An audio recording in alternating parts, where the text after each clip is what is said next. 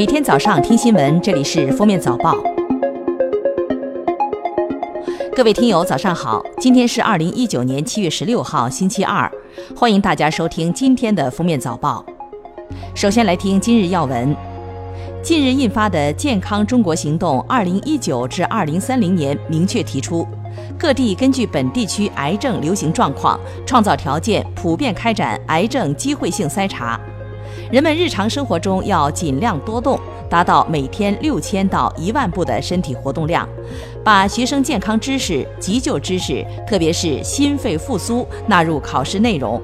把健康知识、急救知识的掌握程度和体质健康测试情况作为学校学生评优评先、毕业考核和升学的重要指标。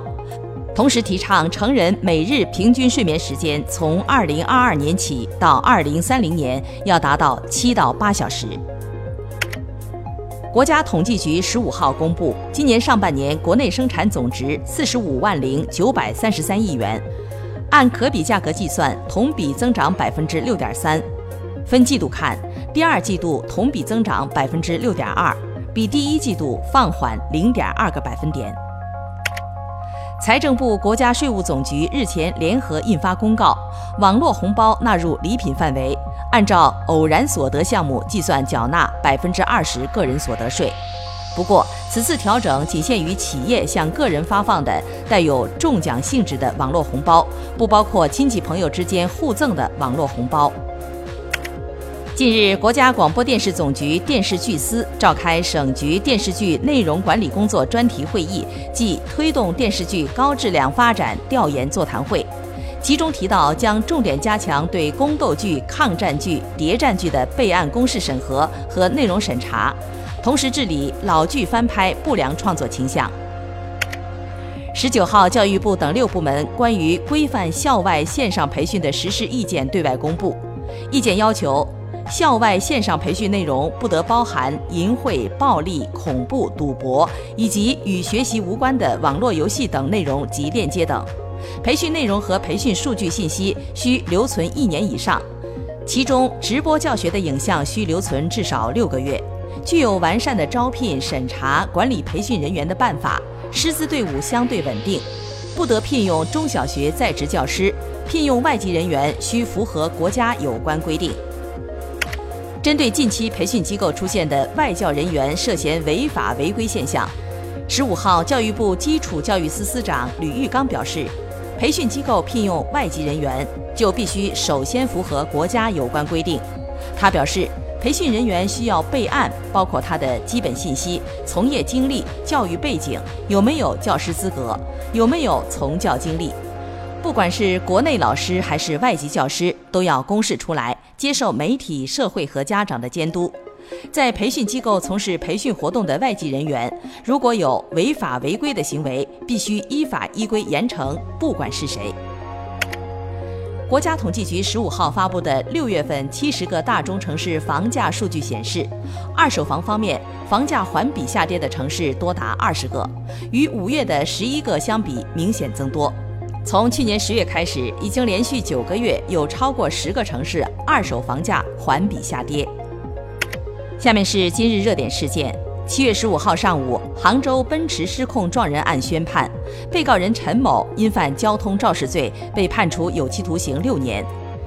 二零一八年七月三十号十九时许，被告人陈某穿拖鞋驾驶小型越野客车，发生重大交通事故，造成五人死亡，多人受伤。经事故责任认定，陈某负事故的全部责任。七月十四号，河北张家口警方公布一起开车门致人死亡交通事故：一名男子随意将车停在非机动车道后离开，后座妻子突然打开左侧车门，将一辆电动车碰倒，骑车人倒地送医后抢救无效死亡。经认定，夫妻二人负全责。七月十五号，针对监督员事件进行回应称，经核实，纠纷一方旅客为国航一名因身体原因休养的员工，此次是个人因私出行，并非国航监督员。国航将根据相关规定，进一步加强客舱秩序管理，不断提高服务水平，改善旅客的出行体验。近日，在以色列特拉维夫举行的第五十届国际物理奥林匹克竞赛成绩出炉。中国队获团体总分第一名，五名选手稳定发挥，全部金牌。人大附中孙向凯获理论成绩第一名，总成绩第一名；镇海中学孙一凡获个人实验成绩第一名。据官方十五号通报，七月十二号晚，接群众反映，北京朝阳区窦各庄地区部分小区居民出现腹泻的情况，从调查情况判断，存在诺如病毒感染情况。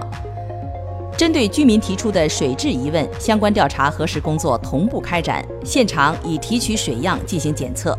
同时邀请专家实地指导，相关部门对全部供水管网进行排查、加密检测频次，后续相关报道将及时通报。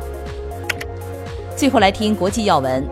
在美国向伊朗外长发出签证之际，伊朗总统鲁哈尼十四号表示。美国如果撤销对伊朗制裁并重返核协议，伊朗愿意谈判。另一方面，法国、英国、德国十四号呼吁应停止伊朗核问题危险升级，缓和紧张，重启谈判。加拿大媒体报道，加情报部门本月五号将知名华裔病毒学家邱香果夫妇以及他们的学生带离加拿大国家微生物实验室，原因据称是违反相关条款。八号，情报部门向该实验室的人员宣布，邱香果夫妇将离开一段时间，他们的同事被警告不得与他们联系。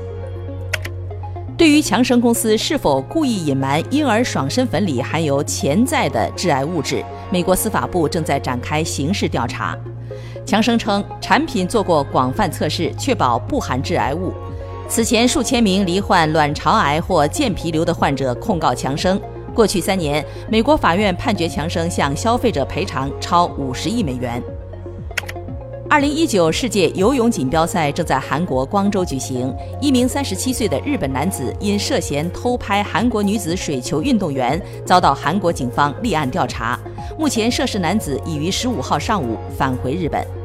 感谢收听今天的封面早报，明天再见。本节目由喜马拉雅和封面新闻联合播出。